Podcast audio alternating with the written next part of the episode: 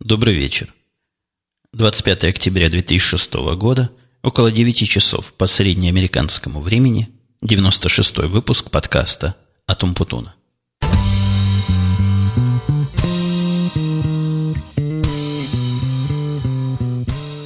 Мой основной компьютер сегодня опять разгуделся, как не в себя.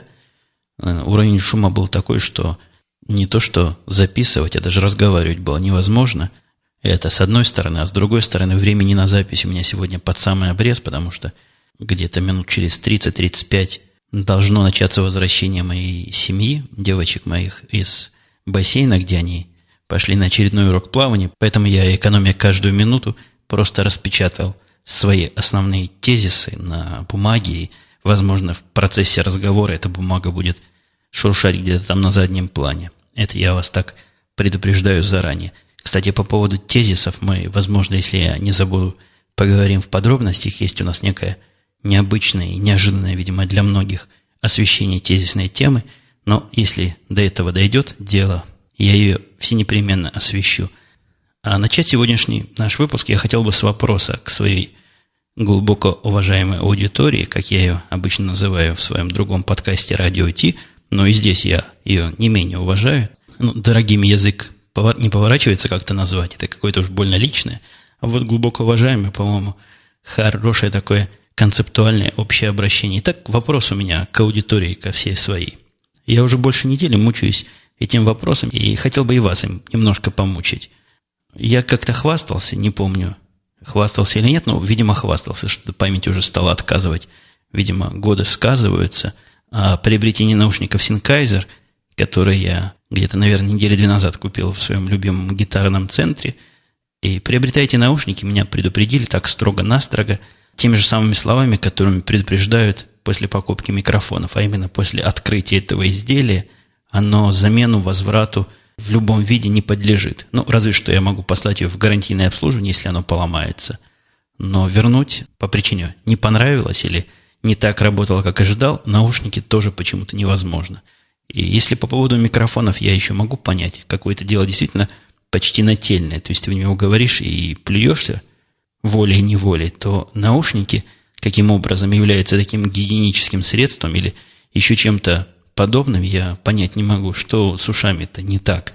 Почему, если один человек на уши одел, то другому это уже надевать вроде бы и нельзя, и не очень понятно. Действительно, проблема явно связанная с какой-то гигиеной, потому что Общее правило этого магазина, какие, в общем, общее правило других американских магазинов, что покупку, ну, во всяком случае, подавляющее большинство покупок в подавляющем большинстве магазинов можно вернуть обратно в течение, по-моему, двух недель. Но это зависит от магазина, в разных по-разному, но две недели это так.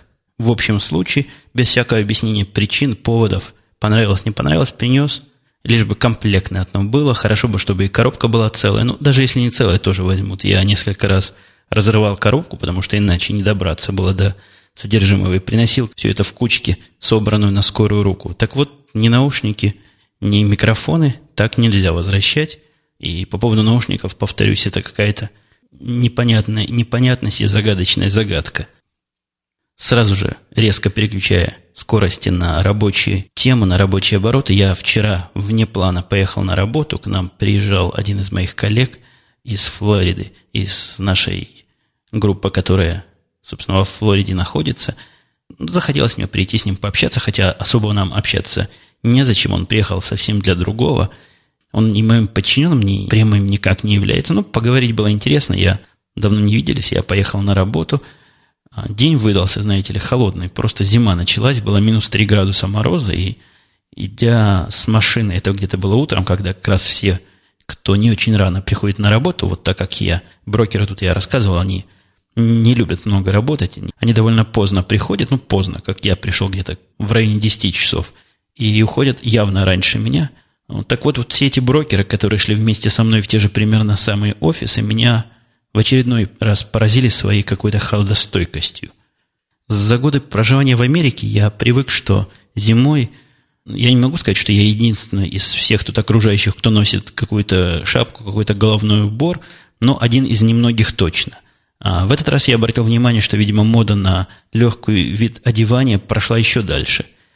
Вот представляете, мороз 3 градуса, ветер не то что уж совсем пронизывающий, но не шутейный ветер дует между этими небоскребами, продувает до самых костей. Я как порядочный в шапке, в такой кожаной кепке, э, в куртке на меху по колено иду сквозь вот эту самую морозную пургу. А все рядом идущие со мной в самом лучшем случае одеты в костюмы. То есть в пиджаках. Некоторые в рубашках с короткими рукавами. То есть вообще по летней форме. Идут бедные. Холодно им видно. Вот все скрюченные против ветра в сторону от, от стоянки в сторону своих офисов. Расстояние там, я вам доложу, не шутейное. Самая ближайшая стоянка, которую я ставлю машину, а там так получается, чем стоянка ближе к хорошему офису, тем она дороже – ну, так вот они тоже где-то в том районе ставят, а где-то на расстоянии метров 500-600, наверное, от офиса. Там квартала два, наверное, пройти надо, может, даже и больше. И вот идут они бедные и, и мерзнут.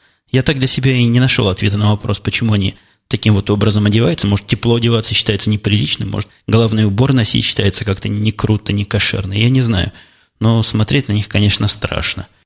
Единственные люди теп- тепло одеты, примерно так, как я, но даже немножко по менее тепло были одеты. Это были бомжи, которые там просили милостыню. Но им, видимо, положено. У них такая специфика работы.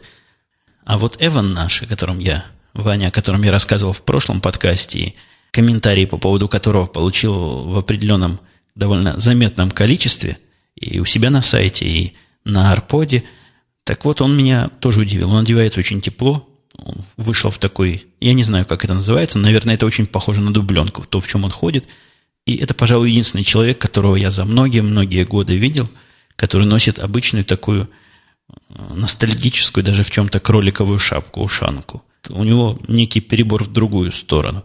Так он и ходит, кстати, в костюме, как он и раньше ходил. Опять он вернулся к этой моде. Но, видимо, распустился. Меня там не было на работе несколько дней. Вот он и в костюмы свои вырядился. Его Карл, рассказывал Карл мне, пытал, ты зачем вот так ходишь, как не родной, а Эван сказал, что у всякого программиста должен быть какой-то заскок и загиб. Вот его загиб и его странность – это носить на работу костюмы. Ну, что ж, простим ему такую странность. Как, в общем-то, простим ему и то, что он уходит с работы вовремя. Я то ли плохо объяснил, то ли вы это восприняли как-то своеобразно. Я, в общем, никоим образом не считаю этим его качество возврата с работы вовремя недостатком или вообще чем-то, что ну, является какой-то точкой оценки или хоть чем-то, что может повлиять на мое мнение. Э, я просто поделился с вами как некой непонятностью вот в нашем хай-тековском мире. Я просто такого не видел давно и от такого отвык. А так же, как и многие комментаторы, которые там дальше писали комментарии, я ни, ни в коем случае не считаю это чем-то плохим, хотя и чем-то хорошим я не считаю. Это такое индифферентное качество. Ну вот, рвется человек к семье, ну пускай. Немножко меня, конечно, задевает, что его приоритет рвания к семье настолько высок, что э, он даже не может задержаться на несколько минут, чтобы пообщаться со мной. Но это я вполне переживу, и обиды на него никоим образом по этому поводу не затаю. Вот я разложил листочки, тут действительно многие сообщали мне, что ничего предусительного нет в том, что он уходит на работу вовремя, и Фог, проверенный наш слушатель-комментатор, и, и Як тоже, и, в принципе, АУ – которого, как выяснилось, наверное, правильно называть AY, но я уж по привычке, с вашего АУ позволения, буду продолжать называть АУ. Да, действительно, они все в один голос говорят, не в один, в три, в четыре голоса говорят, что ничего в этом нет предосудительного. Ну, я уже позицию высказал, действительно нет предосудительного. Спасибо, что вы разделяете такую мою точку зрения. Вы помните, я рассказывал, что Карл как-то на нашего Ваню неадекватно реагировал и рассказывал мне, какой он ну, в общем, плохо про него говорил, различными плохими словами, которые мы в нашем семейно-дружественном подкасте употреблять не будем. А, так вот, похоже, его мнение поменялось. Поменялось его мнение, он мне сказал следующую фразу, единственную, которую вот э, Эвана коснулась хоть как-то.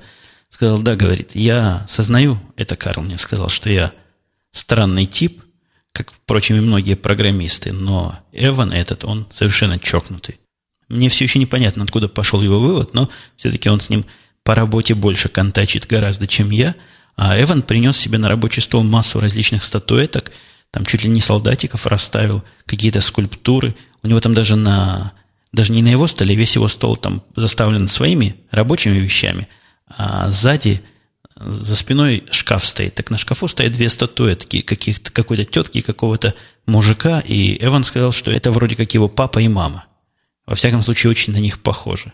Ну, действительно, странноватое немножко поведение папу с мамой ставить в виде э, статуэтки типа солдатиков, ну, чуть побольше. Знаете, детские такие были во времена, во всяком случае, моего детства. Индейцы и, и ковбойцы разнообразные. Так вот, такие там у него папа и мама стоят на заднем плане.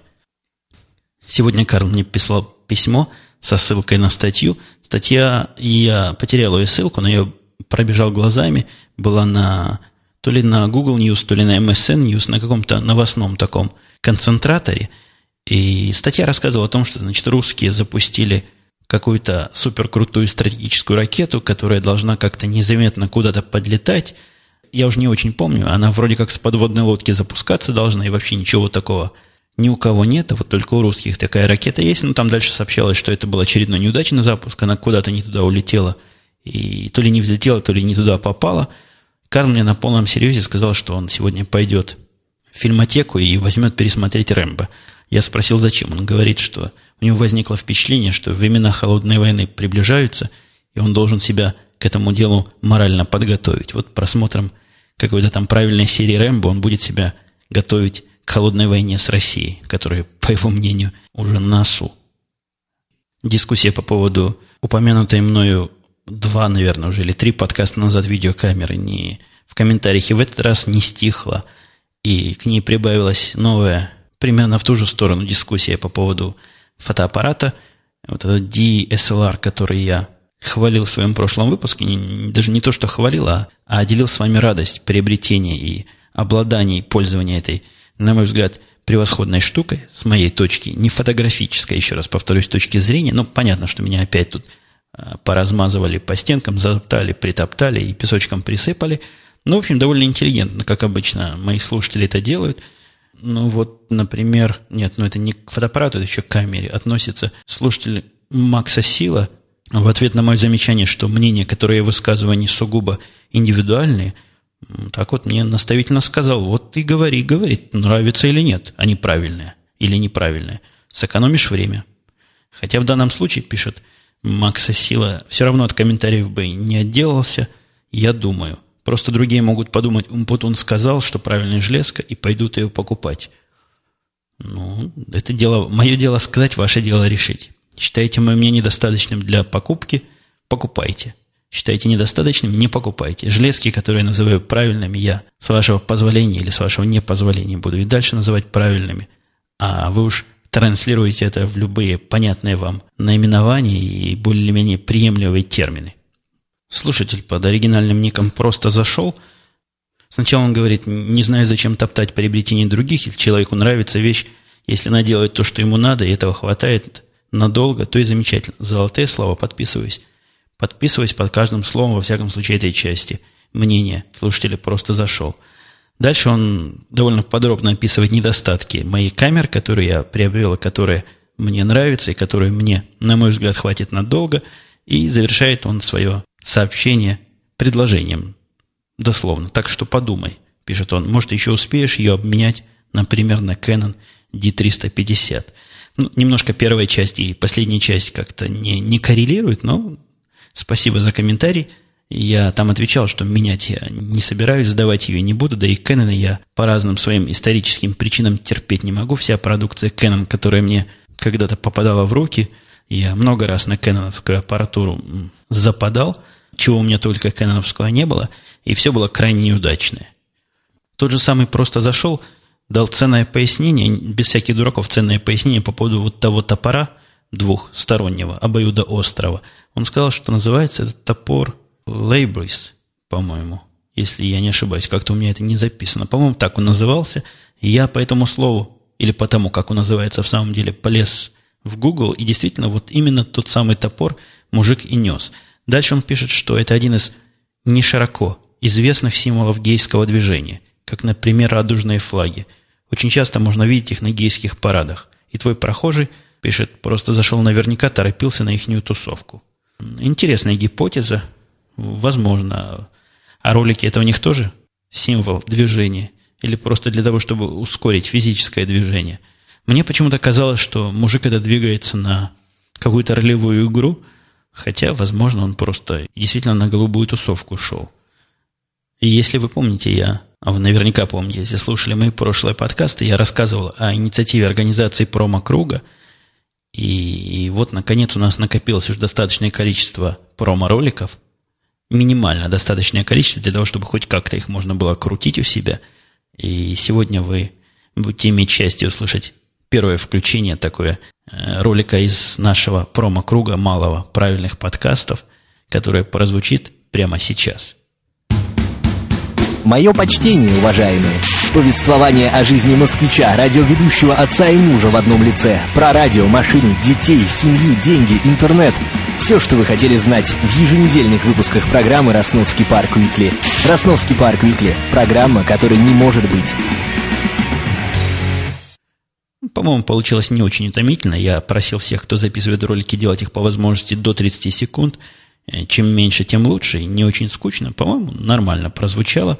Э, я дам в этом подкасте ссылку на то место, где эти ролики можно загрузить. Если мои коллеги-подкастеры из любых подкастов, которые меня слушают, захотят у себя их проиграть, мы это будем всячески приветствовать и будем благодарны, просто благодарны. То есть наша благодарность не будет знать каких-то видов, мы не будем играть чужие ролики взамен на то, что кто-то играет наш, но если вы считаете, что их стоит проиграть у себя, ну, проиграйте, сделайте для нас доброе дело.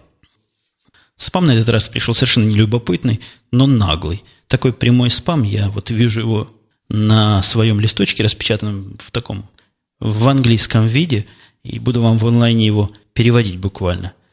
Привет, прошу прощения, что я, возможно, вас отвлекаю от каких-то более важных дел, но у меня возникли некоторые небольшие проблемы с моим квартирным хозяином и я должен ему оплату своего жилья за полгода. Я не могу починить сам эту проблему. Починить, наверное, тут слабенький перевод, но вот так вот дословно. Или найти источник финансовый или любую другую помощь э, в том месте, где я проживаю. И поэтому я пытаюсь найти человека, который поймет мои проблемы и согласится подарить мне деньги. И если ты мне можешь помочь, пожалуйста, дай мне знать. Спасибо. Вот такой незамысловатый спам, просто «дядя, дай денег», который рассылается абсолютным и совершенно незнакомым незнакомцам. Мне даже любопытно, интересно, хоть кто-то платит деньги вот в таких ситуациях. Кто-то связывается с этими спамерами обратно, с этими спам, спамерами говорит, да, действительно, у меня есть тут несколько лишних сотен долларов, давай я помогу тебе оплатить твое жилье. Довольно непонятно звучит это письмо, и довольно неясно все-таки действительно, кто целевая группа этих рассылок. Хотя, с другой стороны, я как-то, когда стоял вот позавчера, будучи на работе, или вчера, во вторник, был я на работе, когда мы стояли с Карлом, курили, уже под самый вечер, перед уходом, подошел к нам пацан мелкий такой, негритенок, средней степени оборванности, не выглядящий нищим или больным, или еще каким-то. Он держал в руке пачку листочков явно размноженных на каком-то ксероксе, копировальном каком-нибудь аппарате, и он распределил по листочку между мной и Карлом и начал свой длинный спич. На листочке вообще он был так плохо отснят, что ви- видно там было крайне сложно. Ну, может, слова можно было прочитать, но картинки, э, которые там были, такое впечатление, что копия то ли с газеты, то ли еще откуда-то была, я даже не стал особо вчитываться. Речь он выдал очень бойко по поводу того, что он учащийся вот такой вот спортивной школы. У них в спортивной школе не хватает денег на игру, а игра у них должна быть с командой то ли Милуоки, то ли с какой-то командой, с которой они, значит, играют уже много лет и все время им проигрывают. Вот теперь у них команда очень сильная, и они вполне бы могли проиграть. Я так и не понял, в какой спорт они играли. Ну, какой-то физический спорт явно. Но маленькая загвоздка. У них не хватает спортивной обуви. И вот он просит, кто сколько может, минимум 2 доллара дать на спортивную обувь. Будет крайне благодарен. Ну, я сильно подозреваю, что он относится к спортивной команде примерно так же, как и предыдущий мой корреспондент, который написал мне спам по поводу неоплаты жилья э, к жилищной проблеме, но, тем не менее, говорил он настолько бойко и, и настолько проработанно и так срепетировано, что только за это стоило ему дать 2 доллара, что я, собственно, не применул сделать. Он очень серьезно сказал, вам спасибо, сэр, забрал у меня обратно этот листочек, видимо, листочков у него ограниченное количество, и дальше куда-то радостно убежал. Вышло так, что довольно давно я не находил каких-то подкастов более-менее интересных для рекомендаций. Я говорю о новых подкастах. Вот в последние дни возникло два таких подкаста, и один из них, к сожалению, я не смогу вам рекомендовать, потому что не смог найти его на Арподе. То ли я плохо искал, то ли он просто пропал, то ли он... Ну, там такое количество нового всего разного появляется, что что-то найти, если ты его не занес в букмарки или не подписался на него, очень трудно. Я в том подкасте, который не нашел, я, как сейчас помню, там два молодых человека вели этот подкаст, вышел на него из-за того, что подкаст фигурировал в этой области «Не пропустите» на Арподе. Я ткнул в него, послушал, до конца дослушал. Очень любопытный такой подкаст, э, обещающий. Но вот название, к сожалению, припомнить я его не смогу. Если кто знает, о чем я говорю, э, киньте мне в комментарии ссылочку, мы непременно его озвучим в следующем выпуске. А второй подкаст я не упустил. Второй подкаст я занес к себе в букмарке и даже подписался на него. Называется этот подкаст совсем не заковыристо от себятина. Автор под ником Мультик рассказывает, на мой взгляд, не безинтересные вещи и в спокойной и содержательно наполненной манере. Так что если... Я не могу сказать, что я отношу этот подкаст к правильным подкастам, он вот только появился, но тем не менее пристальное внимание я на него обратил – в подписку свою добавил, буду смотреть, что будет получаться дальше. Если вам хочется чего-нибудь свеженького попытаться послушать, можете вполне пойти на от себятину. Ссылка на него, естественно, будет в шоу-нотах к этому выпуску. Как неудивительно, для меня лично пришло два комментария, не согласных со мной по поводу кладения ног на стол. Довольно в резкой манере говоришь, действительно, хамское хамство, когда кладут ноги на стол работнику, причем в одном случае я вам зачитаю – комментарий, он немножко странно так звучит. F-Серк пишет, нет, ну ноги на стол – это не очень хорошо. Это если начальник не просто почти непосредственно начальник, а какой-нибудь мегабосс, тогда можно понять. А так это какой-то перебор с неформальностью. Меня несколько удивляет вот разделение на мегабоссов и просто начальников – я в кладении ног на стол вижу, как я говорил, единственно способ отдохновения этих ног, и я не очень понимаю, почему мегабоссу эти ноги можно вот так вот позволить себе отдыхать, а более мелкому, э, ну не мегабоссу, а килобоссу, это никаким образом не простительно. И завершу я сегодняшний выпуск темой, которая совершенно не собирался затрагивать, потому что ее не было. И ни в моих шоу-нотах, ни в моих записях по подготовке, ни даже в мыслях моих, но вот жизнь подкинула эту тему – подкинула при помощи нашего э, вот того самого корпоративного имейла, который, как мы уже с вами знаем, является благодатной почвой для новых тем. Но я надеюсь, хороших, ну, возможно, и разных. Так вот, в этот раз тема была, казалось бы, обычный такой имейл, ничего не предвещающий, без особой степени срочности, истерии и подписки. Э, имейл собирал мнение всех начальников, которые в нашей Чикагской области есть, по поводу того, как провести Новый год. Новогодняя вечеринка у нас будет корпоративная, как тут принято. Я рассказывал в прошлые разы, как у нас это происходило в свое время. Так вот, в этот раз она будет не только нашей группы, а всех чикаг, чикагцев, которые работают. Их не так много. Я там посмотрел список, по-моему, человек 200-300 всего будет. Хотя, конечно, по сравнению с теми тремя десятками, которые мы привыкли иметь на своих маленьких вечеринках, это, это разница, как вы понимаете, на порядок. Так вот, вопрос там был задан, где мы хотим ее провести, было несколько вариантов.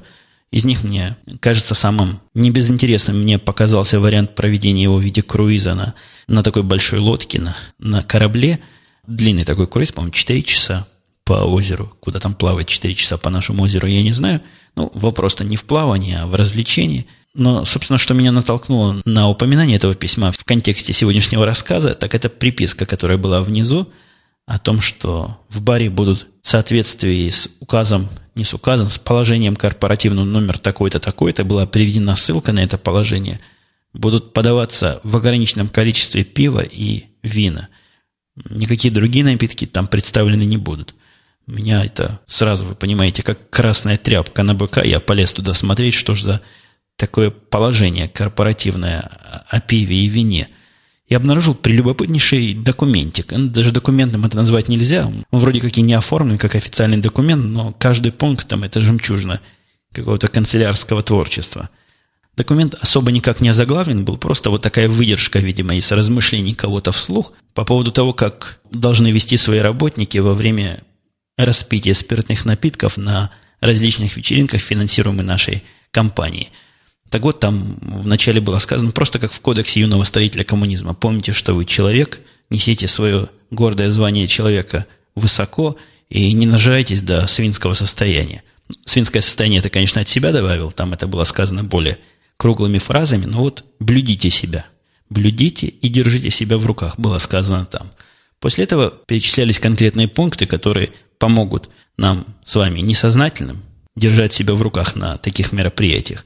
Во-первых, было сказано тоже, тоже оттуда из, из эпохи борьбы с пьянством на меня дохнуло немножко, пахнуло ностальгии, что алкогольные напитки можно распивать только в специально отведенных местах, и ни в коем случае не на рабочем месте и, и не в других подсобных помещениях, а вот специально отведенных для распития этих напитков местах. Ну, видимо, предполагается бар или ресторан или такого характера места. Далее было сказано, что на всех вечеринках, которые мы организуем, которые организует наша компания, и где она влияет на выбор спиртного, будут представлены только легкие алкогольные напитки, именно пиво и не крепкое вино. Не крепленные вина, ни виски, ни водки, ни всякое такое другое, которое крепче 15 градусов, представлено на этих вечеринках быть не может. Далее был раздел из трех пунктов о обязанностях менеджера и о правилах поведения менеджера на этой вечеринке. Там была сказана такая шикарная фраза совершенно, что за все произошедшее в смысле распития, вот за все результаты распития напитков, какие результаты могут быть, я не знаю, нажрутся, например, люди начнут бить друг другу морды. Так вот, люди не виноваты, а единственные виновные в этой ситуации и ответственные за эту ситуацию – это самый старший менеджер, который на этой вечеринке присутствует.